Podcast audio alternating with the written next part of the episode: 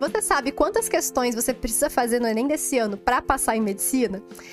Cara, eu falo o seguinte: quando estiver com sua caneta na caneta preta, tá? Na prova, a sua prova aqui na mão, você vai olhar e falar assim: hum, eu preciso acertar 70 questões de 90 Plim. Não é assim que funciona, gente. Você vai para a prova para dar o seu melhor, para acertar o máximo de questões que você puder. E não fica contando assim, ai, será que já deu? Será que eu já acertei tantas questões?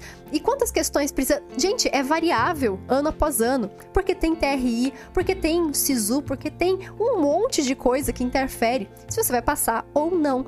Então, assim, já que são coisas que não estão no seu controle agora, eu quero que você pense em: eu vou acertar todas as questões que eu puder. Eu vou chegar da primeira questão até a última questão dando o meu melhor. Porque aí a sua chance de aprovação, ela aumenta muito mais do que se você colocar um teto. Ou seja, ah, eu quero acertar só até ali. Certeza vai acertar menos do que isso. Então foca em gabaritar, porque sua chance aumenta muito se você conseguir a nota que você precisava.